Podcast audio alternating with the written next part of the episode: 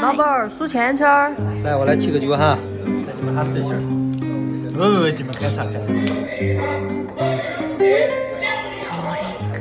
让我尝一下。大家好，欢迎来到今天的九言九语，我是主播七七，我是叨叨。今天这一期呢，我们又要留七七的旅行流水账了。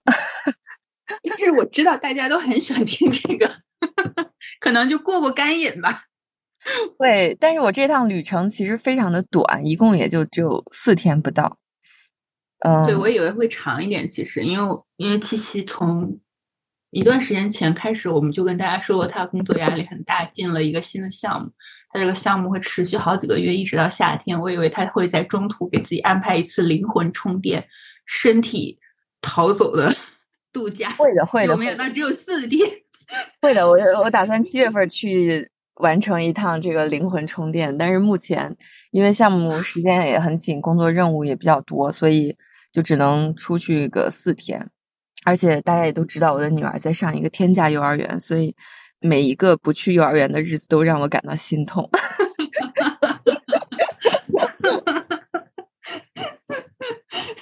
嗯，对我这次去的呢是葡萄牙的里斯本，一共只去了四天都不到，因为本来第一天是早上出发，中午就到了，结果飞机还延误了四个小时，所以第一天下午就将近晚饭的时候才到的里斯本。你先说说你是怎么决定去里斯本的？你是怎么决定目的地的？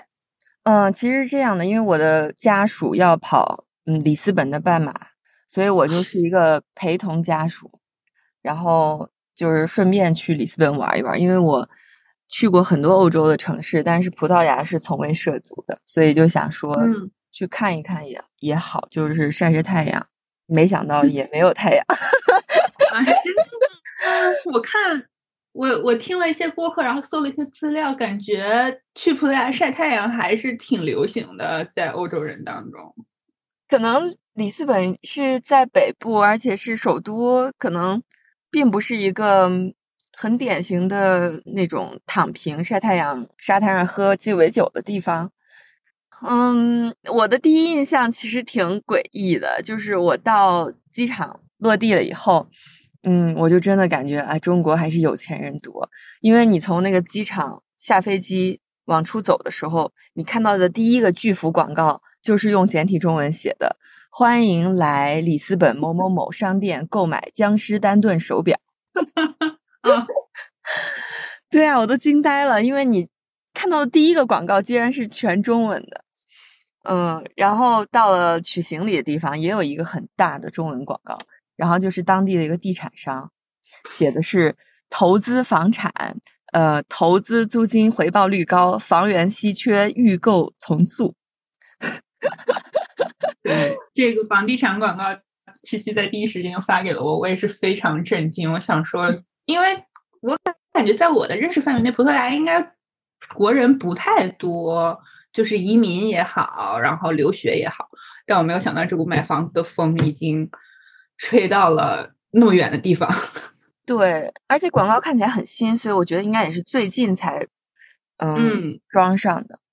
我理解，可能像葡萄牙、西班牙，嗯，还有什么匈牙利这些地方，其实都是投资移民比较热门的国家吧，所以来这边投资买房或者是投资做个什么小生意的人比较多。对我，我刚才嗯随便在看，然后好葡萄牙应该还是就是走那个什么黄金签证可以移民，应该是买房就可以，应该是买房应该有一个数额起起止线的那个规定，就超过那个数额的你购置房产应该就可以移民，而且葡萄牙就是在整个。过去的三年疫情期间，就是在欧洲其他国家都很闭关锁国，然后防疫政策都很严格的时候，它相当于在某种程度上来说，可以说葡萄牙是敞开大门式的这种的，就是欢迎大家，就只要你能证明你有固定的收入还是什么的，嗯，你就可以，葡萄牙政府就会给你发两年的签证。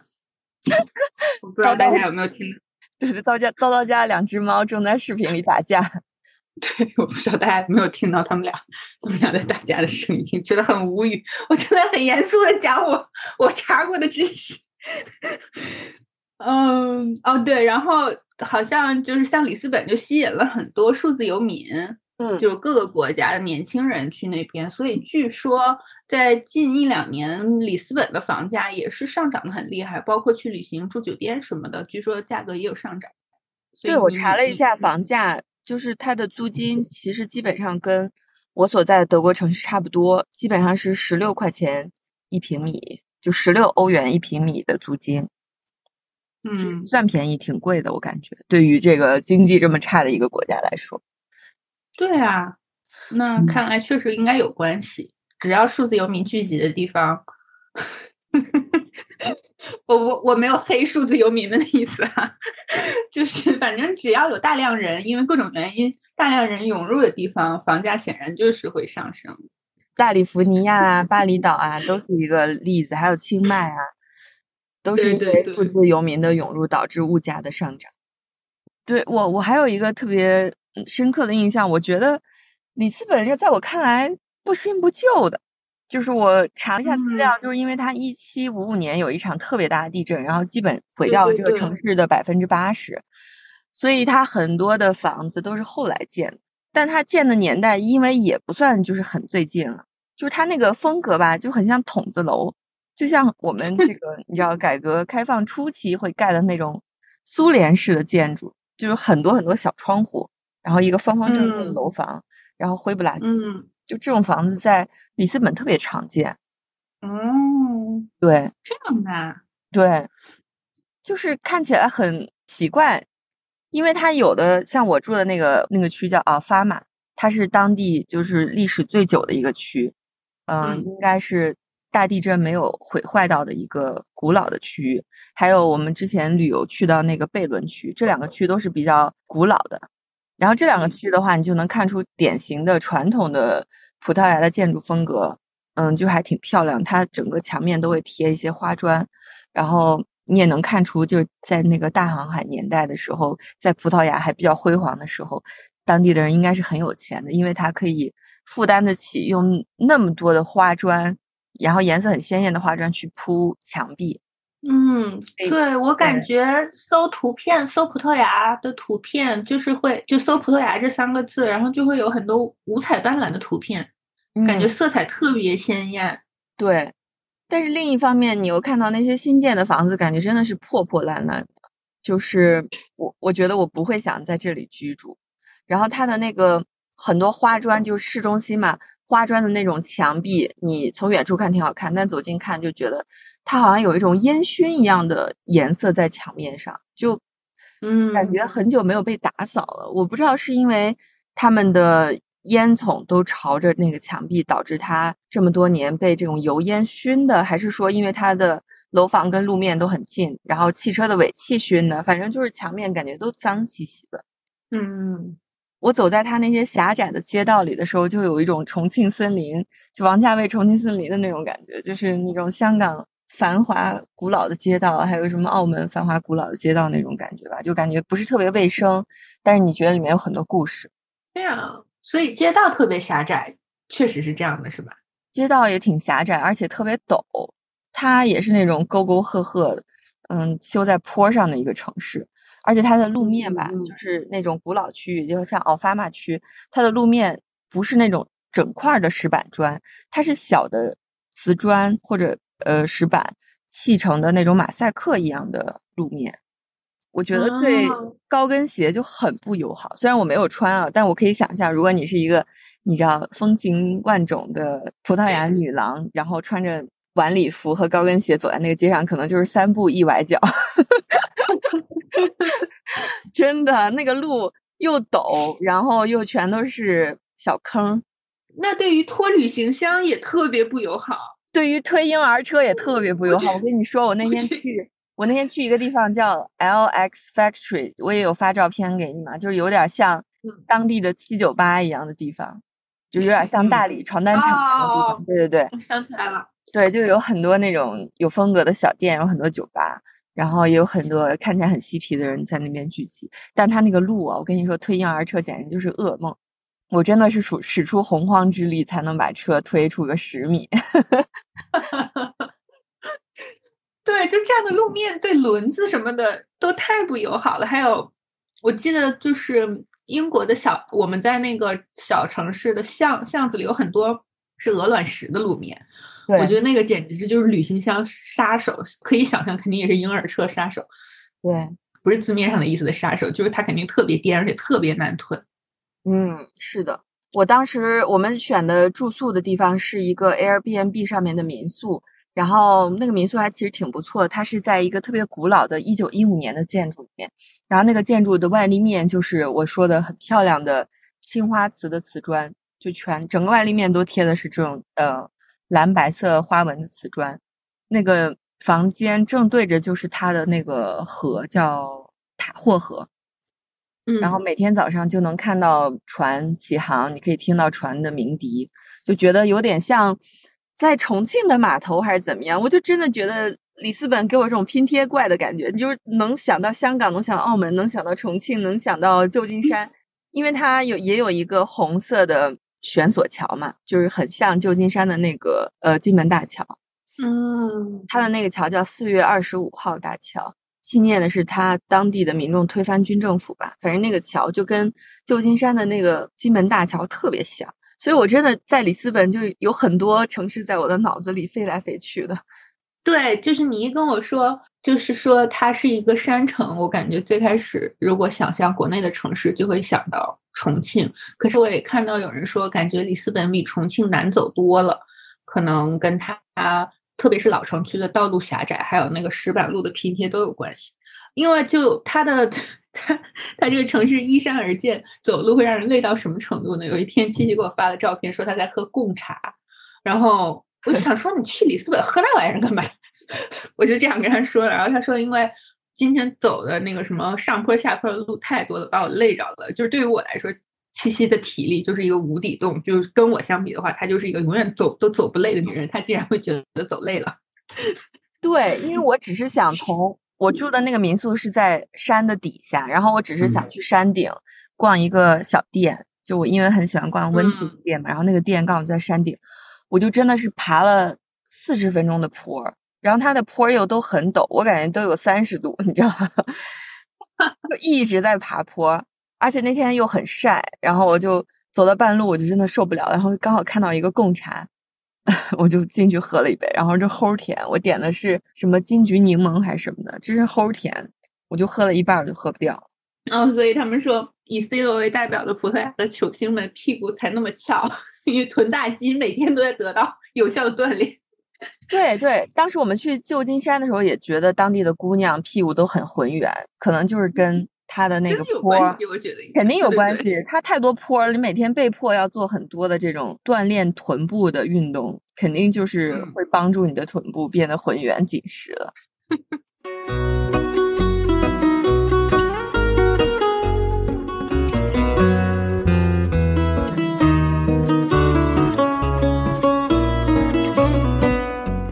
然后，其实我本期播客最想介绍的呢是里斯本的酒，或者说葡萄牙的酒，因为毕竟提醒一下大家，我们还是一个酒后谈话类节目。对，所以就这次我也有很努力，主播很努力，喝了尽可能多的酒，在短短的三天多尝试了三种不同类型的酒，然后我觉得都还挺不错的，所以在这里也可以推荐给大家。因为其实里斯本的冬天也是一个风大、阴天、多雨的城市。一般这样的城市的人都会通过喝酒解闷儿。以我们这样来讲，对，就一般天气是这样的地方的人酒量都不错。然后里斯本也不例外吧。嗯，我这回喝的我觉得最不错的一个酒叫 Winho Verde，就是它翻译过来就是叫绿酒 （Green Wine），但并不是说它。是一个绿颜色的酒，一般我们说红酒、白酒，其实说的是它的颜色嘛，对吧？但这个绿酒说的不是它的颜色。嗯，这个 Winho Verde 其实是葡萄牙北部的一个法定葡萄酒的产区，所以它这个名字其实是它的产区。然后它通常情况下是白葡萄酒，但有的时候也可能是红葡萄酒或者 Rose。嗯，它其实更多的是一个比较特别的处理方式吧。就这个酒，在它采摘后三到六个月就会上市，所以它是一个很非常年轻的酒。这么快？对，哦而且通常我们认为，如果一个葡萄酒在发酵的过程中产生二氧化碳，是算是一个失误，对吧？嗯，但这个酒它就是带有气泡，就是天生它就带气泡，所以喝起来就很清爽，而且它有一点点甜度嘛，然后酒精度数又比较低，因为它发酵时间很短，它酒精度数一般就在嗯八度到十一度之间。通常来说，嗯，我们喝的葡萄酒都在十二点五、十三这样的样子，就是低一点可能也到十一点、十一点五这个样子。所以它对于葡萄酒来说算是度数比较低的，就很适合，比如说你工作日的中午喝。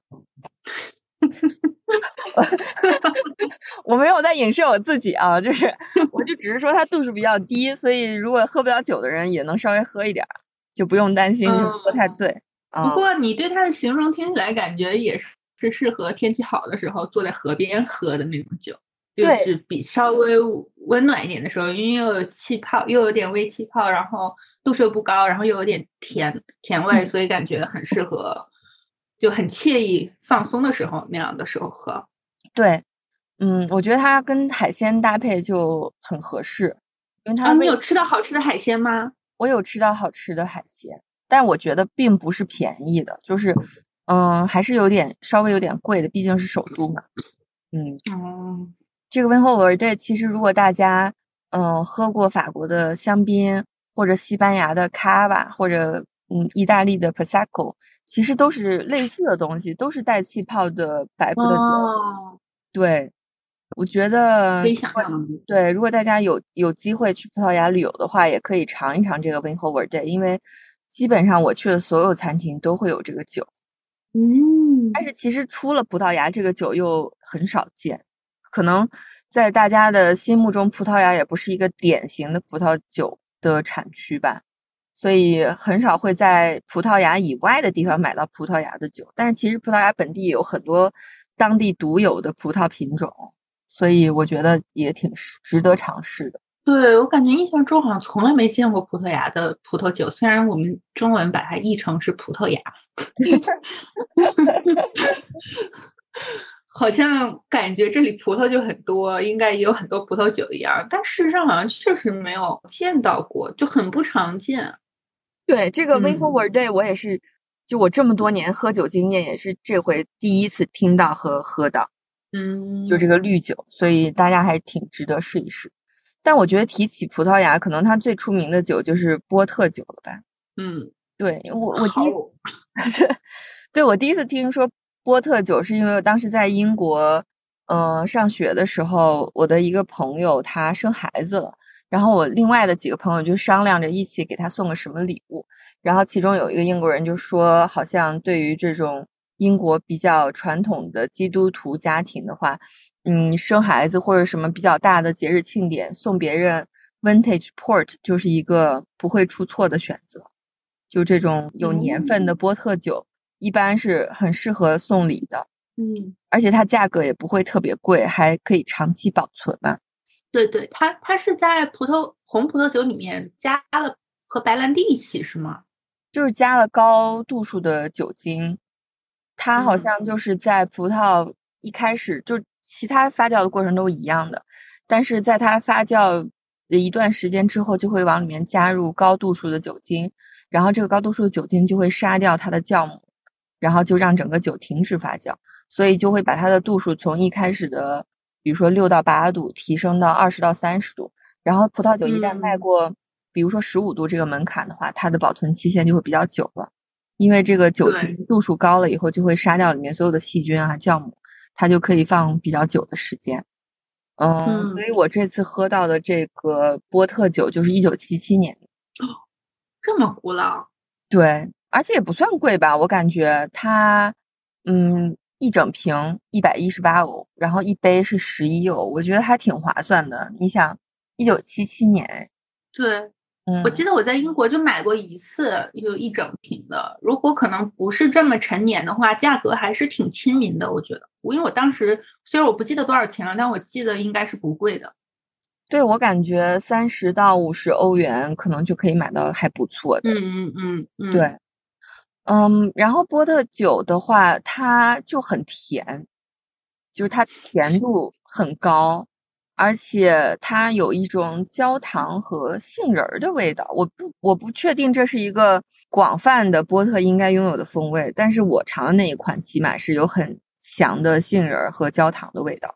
嗯，我就觉得我喝不了太多，因为它甜度有点高。所以一般就是纯饮是吗？对，纯饮，我觉得它一般作为就是饭后的一种类似餐后酒或者消化酒来喝的，嗯没有人会把它作为佐餐酒喝吧，因为它毕竟很甜嘛，而且它嗯自己的味道又很浓，可能会跟你的食物有冲突。嗯，英国人确实好像是有点喜欢波特酒的。你说的是英国老年人吧？对我们两个在讨论说波特酒就齁甜，然后七七就说感觉是老年人会喜欢的味道。对，我想到波特酒的时候，我就会想到一个老奶奶，然后坐在一个摇摇椅上，腿上盖了一个毯子，旁边是火炉，火炉旁边的小桌子放了一杯波特酒。我觉得这是一个合理的场景。嗯，你很难想象一个年轻人喝波特。对嗯，对，有可能是被你洗脑了之后，感觉这个场景也非非常合理。对，嗯嗯，就是它的味道不够清爽。我觉得年轻人可能还是会喜欢带气泡的清爽的味道，就有点对那种柑橘风味的味道，可能是年轻人会喜欢。嗯，焦嗯糖杏仁这种听起来就比较黏糊，但我感觉同样稍微有点像的，就是西班牙的雪莉酒，就很多有一个类别的雪莉酒也是杏仁味味儿很浓的，但好像也它的喝法感觉就比较随意一些，你可以把它调成鸡，拿它做鸡酒，调成鸡尾酒，或者是加气泡水或者什么之类的饮用。而且我觉得雪莉酒的质地好像也没有那么的厚重，感觉。嗯，可能吧，我也这次没有喝到雪莉酒，但我觉得波特确实是适合送别人作为礼物的，然后自己在家可能也可以藏一瓶招待人吧，就是反正也喝不了太多，可能一瓶能招待三波客人。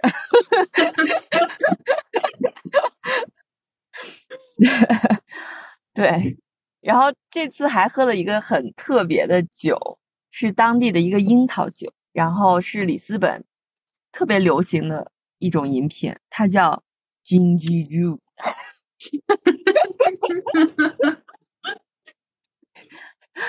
然后它的缩写就是呃 G I N 呃 J A，就叫 Ginger，这是它的一个缩写。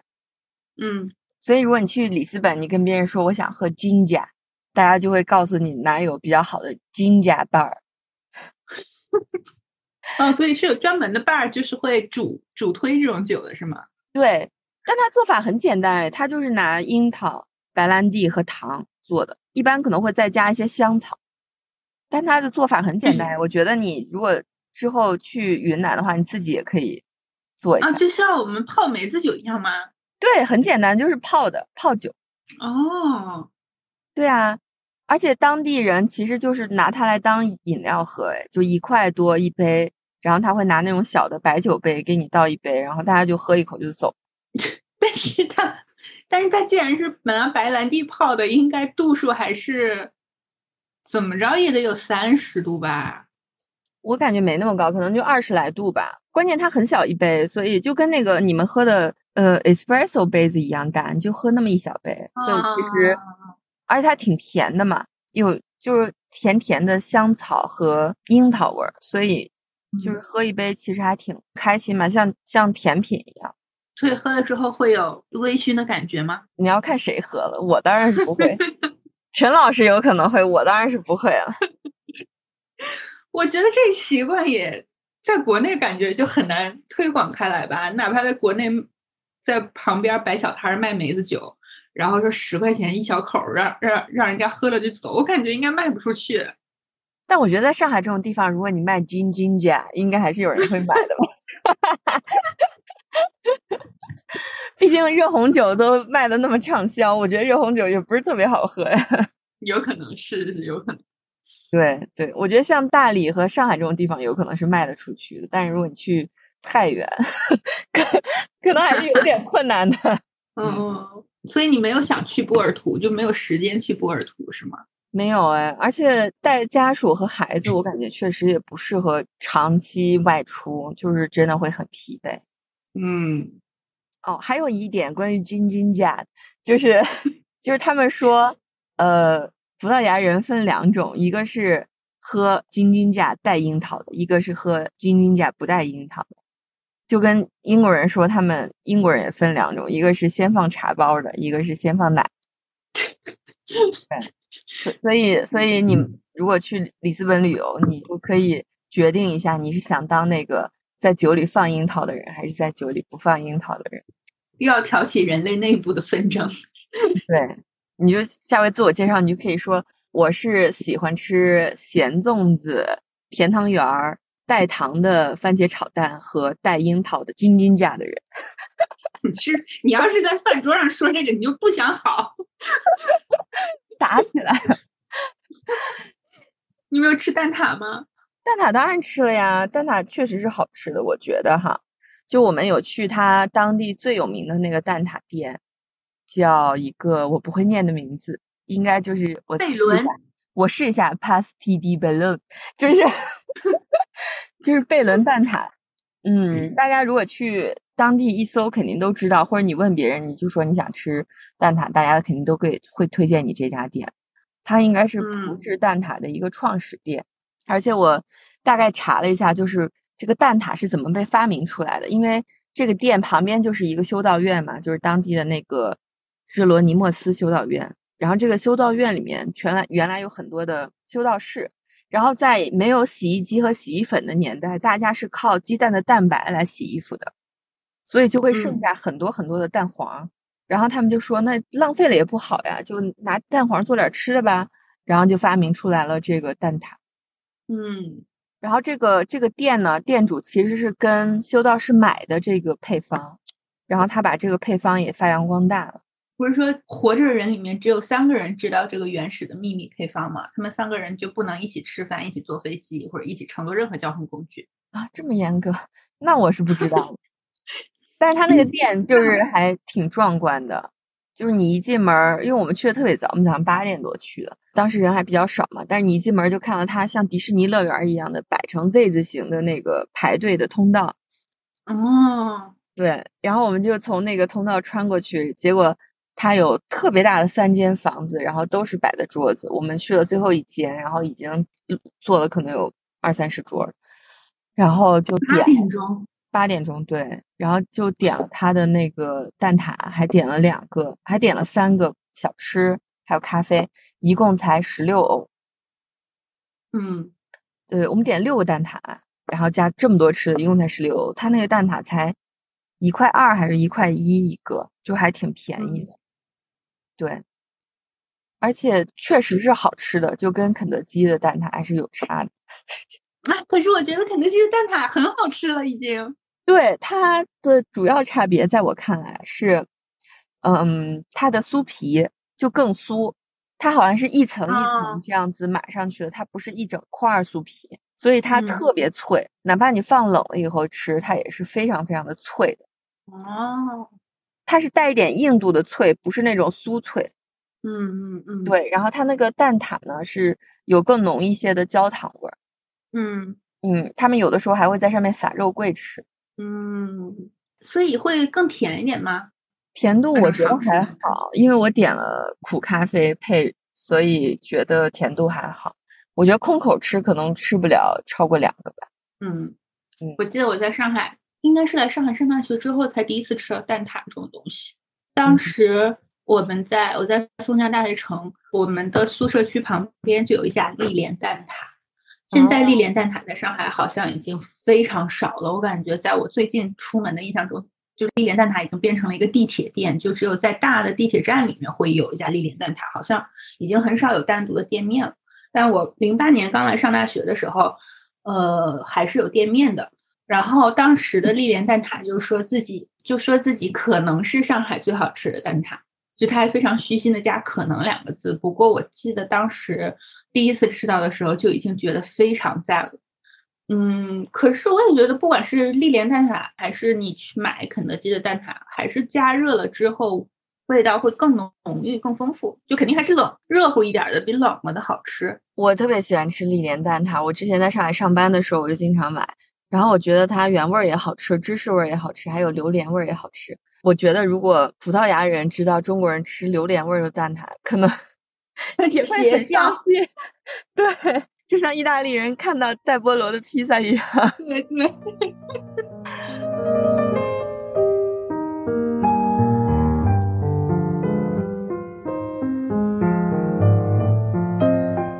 对，就中国人还会有很多自己的创意吧，但是欧洲人可能还是比较保守，会更希望保持原有配方。对呀，就一个蛋挞吃了好几百年，所以是没有任何其他口味的蛋挞的，是吗？就是没有，没有，只有一种。我感觉放在日本肯定会出抹茶味儿，或者柚子味儿。对，肯定。对，放在东亚地区就一定会有各种花里胡哨的变化。对。这很难想象，他们几百年一直坚守一种口味。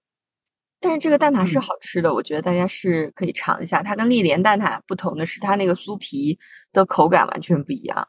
丽莲蛋挞的酥皮是一整块的，然后它是酥的，但它这个蛋挞皮是一层一层叠起来的，而且是脆的。嗯，那就是那第一面团的工艺可能不一样，第二那做起来感觉也会比做丽莲蛋挞那样的塔皮更费时间一点。对，因为那个你只要一张皮放到那个模具里就可以了。对，感觉是比较费功夫的。嗯，但是一个只卖一欧哎，我觉得好划算。对，还是比国内的很多好吃的蛋挞都便宜，我觉得。对呀，你看狗不理包子，它因为出名以后，一个包 子都卖一百块钱。我觉得，如果这个蛋挞是国内的，肯定一个也得卖个三五十吧，五六十。为什么要跟狗不理包子类比？我只是想同比一个同样的食物类的 IP，人家的价格还是很良心的。不用说狗不理包子了，你在上海吃个肉夹馍，有的都要十五六块钱，有的时候。而且还不是什么有名的肉夹馍吧？对，就是个普通的肉夹馍。对，嗯，所以大家还是一定要试一试这家蛋挞店呢。它是一个我不会念的名字，但是你一查肯定能查到。它就在贝伦塔和那个修道院的附近中间吧。嗯，对，应该也是个游客一定会去打卡的地方吧。我感觉只要搜葡萄牙，就只要搜里斯本旅行什么之类的，一般都会有这个店的记录。是的，是的。嗯，我还有一个印象就是，我觉得它的博物馆非常多。我们坐那种水陆两用的大巴车，我不，我订了一个 tour，然后它就是这种水陆两用车的一个半小时的旅程，就是你可以一直坐着。你知道，对于一个带孩子出行，我觉得如果有一个封闭的空间能让我一直坐着，我就一定要去尝试一下。然后这个鸭子车呢，就还挺有意思的。它一开始是会在陆地上，嗯，走个可能四十分钟，然后会在水里面有个半个小时。为什么叫鸭子车？就是因为是水陆两用的吗？对对，它就在水里也能开，在陆地上也能开嘛。啊，那它的轮子就是可以收起来吗？我不知道，但是它就下水以后就跟船一样。哦，还挺有意思的。我看我是不是太乡巴佬了？我觉得这种车、这种机械工具、这种装置是不是也不是什么高明的发明？毕竟 G Chat GPT 都已经第四代了。应该是吧，但是我觉得坐在上面还挺享受的，而且那个呃船上面还有不知道叫船还是车，就是那个车上面还有一个导游，然后就是说话也特别的搞笑，就一路上就一直在活跃气氛，然后给我们讲历史什么的，然后就一路上我感觉他介绍了可能有十几二十个博物馆，我就觉得印象特别深刻。如果你有更多的时间，或者是你跟朋友一起旅行，然后大家都比较文青的话，其实。有很多博物馆可以逛，嗯，而且好像里斯本和波尔图都有很著名的书店。对对，里斯本好像有有是，我也没记住叫什么名字，反正肯定是在里斯本，就是有目前就是还在营业的世界上最古老的书店。嗯，然后波尔图就就是有那个很辉煌的建筑，就是当年罗琳在里面写《哈利波特》，并且也受到灵感启启发的那个书店。啊，在那个。但波尔图的那家书店好像现在也是要收门票，就是吗？泯灭了良心，出泯灭了良心出名之后就开始收门票了，就好像好像就是因为罗琳当时在波尔图做教师，然后他第一次婚姻应该也是在那边，所以他写哈利波特很多时间都是在那边。好像据说哈利波特因为嗯不同学院不是都有不同颜色的斗篷嘛，这个斗篷也是和波尔图大学的校服也是有点渊源的。啊，反正我们坐整个那个鸭子船的时鸭子车的时候，就觉得好多好多博物馆，好想逛啊！但是因为带孩子没有办法去，我只就是在其中一天带我女儿去了一下当地的海洋馆，然后在海洋馆刚好看到它一个当地的展叫 “one”，就是一那个词，然后这里面就讲了很多嗯捕鱼人的生活呀，然后海底世界什么的，就让我觉得还挺。开心的嘛，因为那天去的时候，我们也是去的特别早，然后整个展馆就只有我和我女儿两个人，然后它那个屏幕又非常的巨大，在里面播放的这些物品也特别巨大，就是什么鲸鱼啊、船啊、海浪啊、海岛这些东西，你就又一次感觉到生命很神秘，而且自己很渺小。嗯，而且它那个水族馆很有意思，它是开放空间的，就是。你就在里面逛，那个海鸟就在你头上飞来飞去的啊！还有这样开放的海洋馆？对，它是开放空间，就是它的那个水缸什么的也都是开放的，就是你能，嗯，你可以走到楼下去，通过玻璃去看鱼，也可以在呃楼上，就是通过水面直接看鱼。哦，这设计还挺神奇的。那可是海鸟会抢东西吃啊。倒没有哎，那几个海鸟就是很专注的在飞圈圈，这就绕着整个场馆在转圈飞，还挺有意思。所以你没有在街上坐，据说很拥挤的叮叮车是吗？没有，然后也没有坐他那个电车啊，对，有有轨电车，有轨电车我也没坐，因为里面也是挤满了游客。你像我们这种推着婴儿车。拖家带口的，就看了一看，就有点觉得还是呃算了吧，下回自己来的时候再说吧。嗯，对，我觉得叮叮车应该也是个，我不知道，反正我在香港的时候坐过，我不知道澳门会不会也有啊？很多地方都有吧？我去印尼的时候也有，里面还带好多音箱呢，就是它开起来的时候，里面还会放动斯打斯的歌曲，里面你 全是音箱，你知道吗？这种车对于我们亚洲人来说，那不是很常见的。听起来感觉确实，只要是带和孩子一起出行，就会很大程度上改变你的计划。会不是计划吧？就是你的计划从一开始制定，就会和你自己出去，或者是和伴侣一起出去玩是不一样的。对我们住的那家 Airbnb 的店主还送了我们一瓶酒，然后我都甚至没有机会喝到。啊，这怎么可能？如果是我们两个去的话，肯定当当天晚上就已经干掉了，感觉。对，因为我就觉得，如果我打开喝了，然后。就喝不完，第二天又味道又变了，而且每天就是在外面逛了一天，回来就累到不行，我就每天都九点就睡了，然后就也来不及喝，你也不可能早上当早餐喝，然后就就浪费掉了，没喝放冰箱了。嗯，你这作息简直是跟我有时差，我已经很久没有在八点钟，你八点钟就已经在吃蛋挞了，那意味着你七点多就可以已经起床了。哦，六点多就起床了。嗯，好吧。还有一个小插曲，就是我住的那个 Airbnb，它有一个洗衣机，这个是比较少见的。一般 Airbnb 好像不会自己带洗衣机，你要到附近的洗衣房去洗衣服。如果大家听过我前两期的旅行节目，都发现我有很多在洗衣房发生的故事。然后这一家呢，它有洗衣机，所以我们用了它的洗衣机。没想到那天衣服洗完以后，我想打开那个门的时候，就是门没打开，把手在我手里掉了。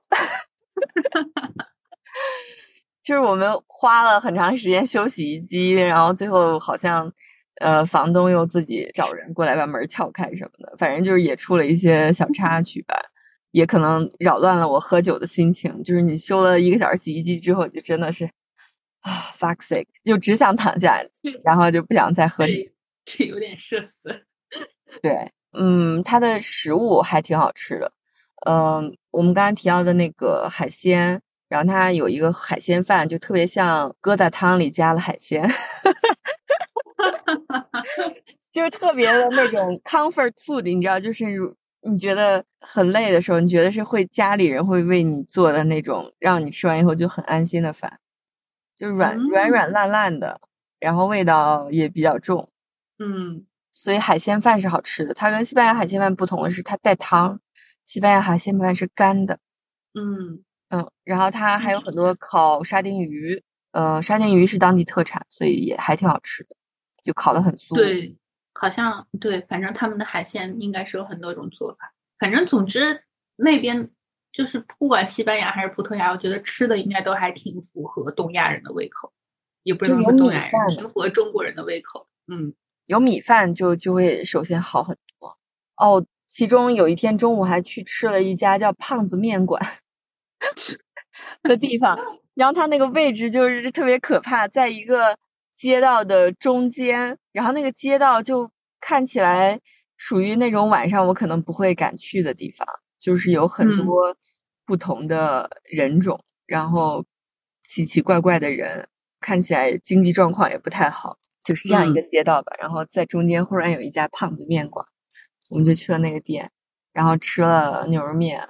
还有什么干锅虾仁儿，还行吧，我感觉。但是就是便宜是便宜，但是味道就属于国内大排档的水准吧。嗯，你们是查了定位过去的，还因为我觉得你应该不会逛到那边那这样的街区吧？还是偶然发现？对对，就是查了定位，然后专门走过去的，然后去了以后就望而生去，觉得以后可能也不会再去，也不会推荐给别人了吧。我感觉去吃饭的也基本都是当地的华人。嗯，现在自从去德国，去出门到欧洲旅行，你也要吃中餐。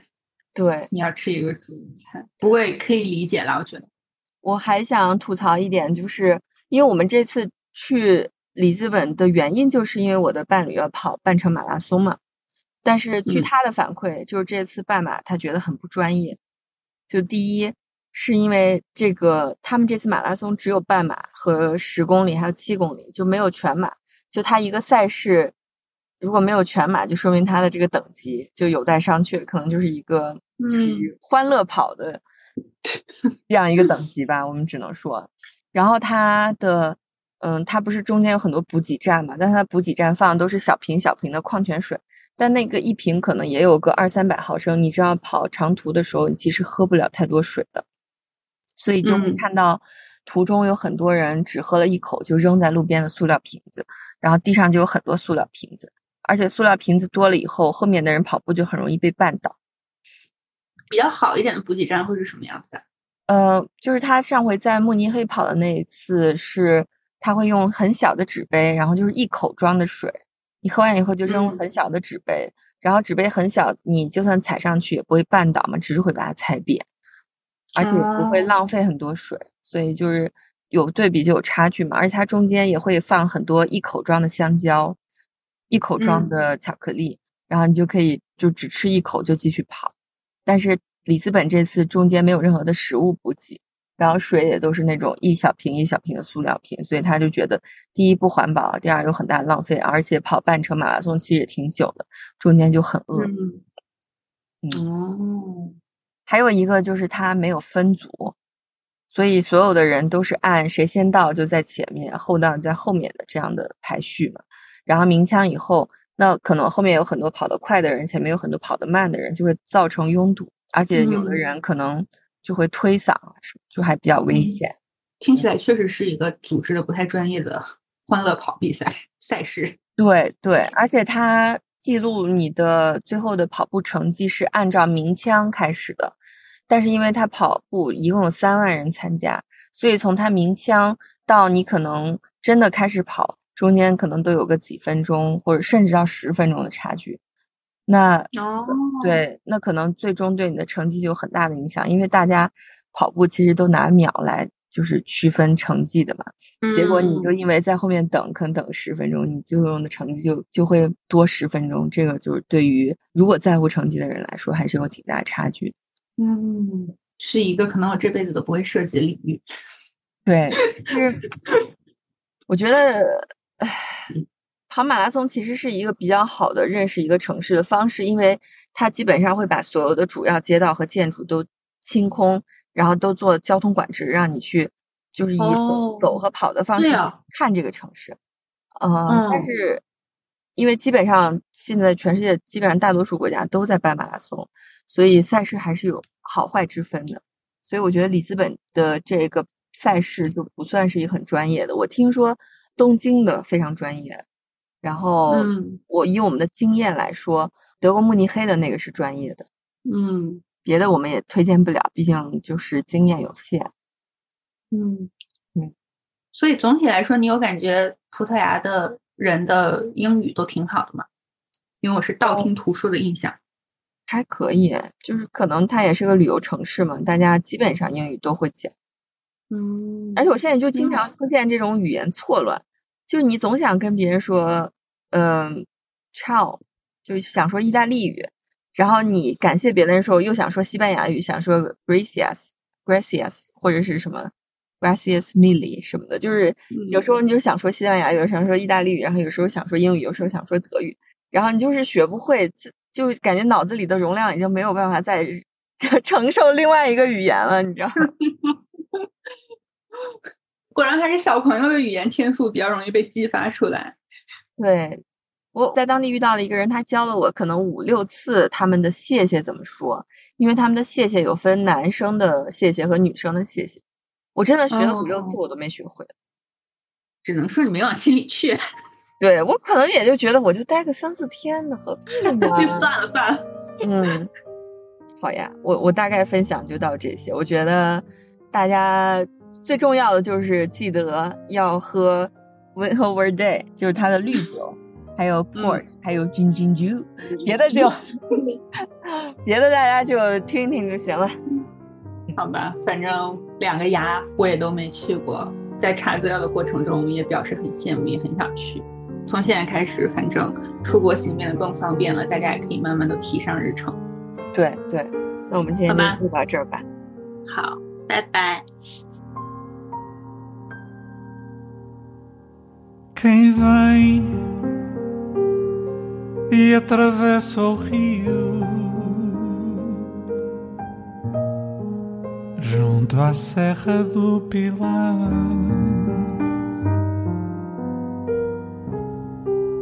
Vê um velho casario que se estende até ao mar.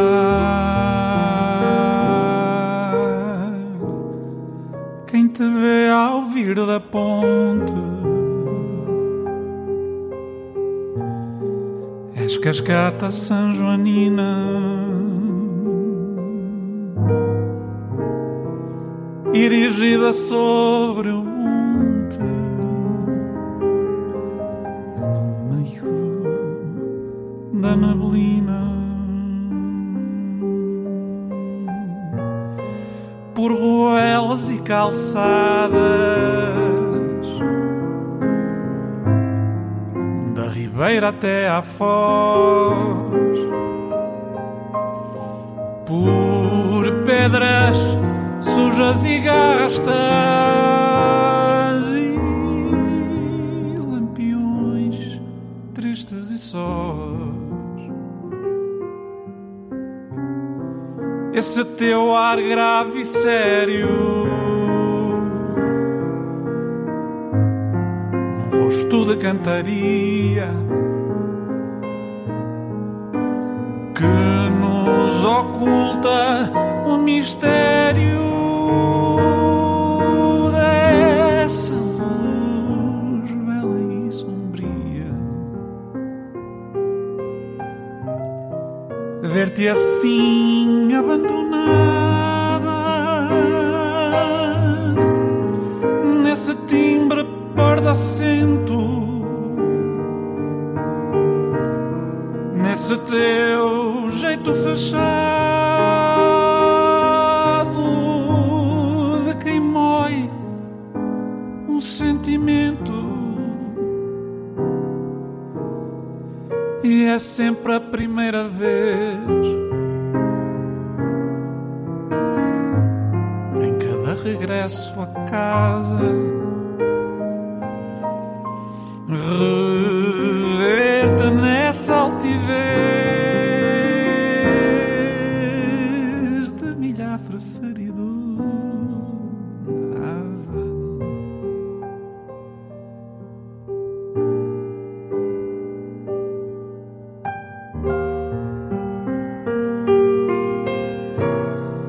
Ver-te assim abandonado.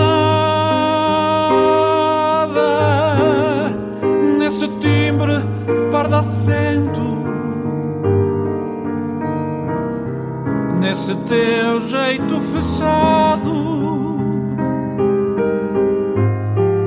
De quem mói um sentimento. E é sempre a primeira vez em cada regresso a casa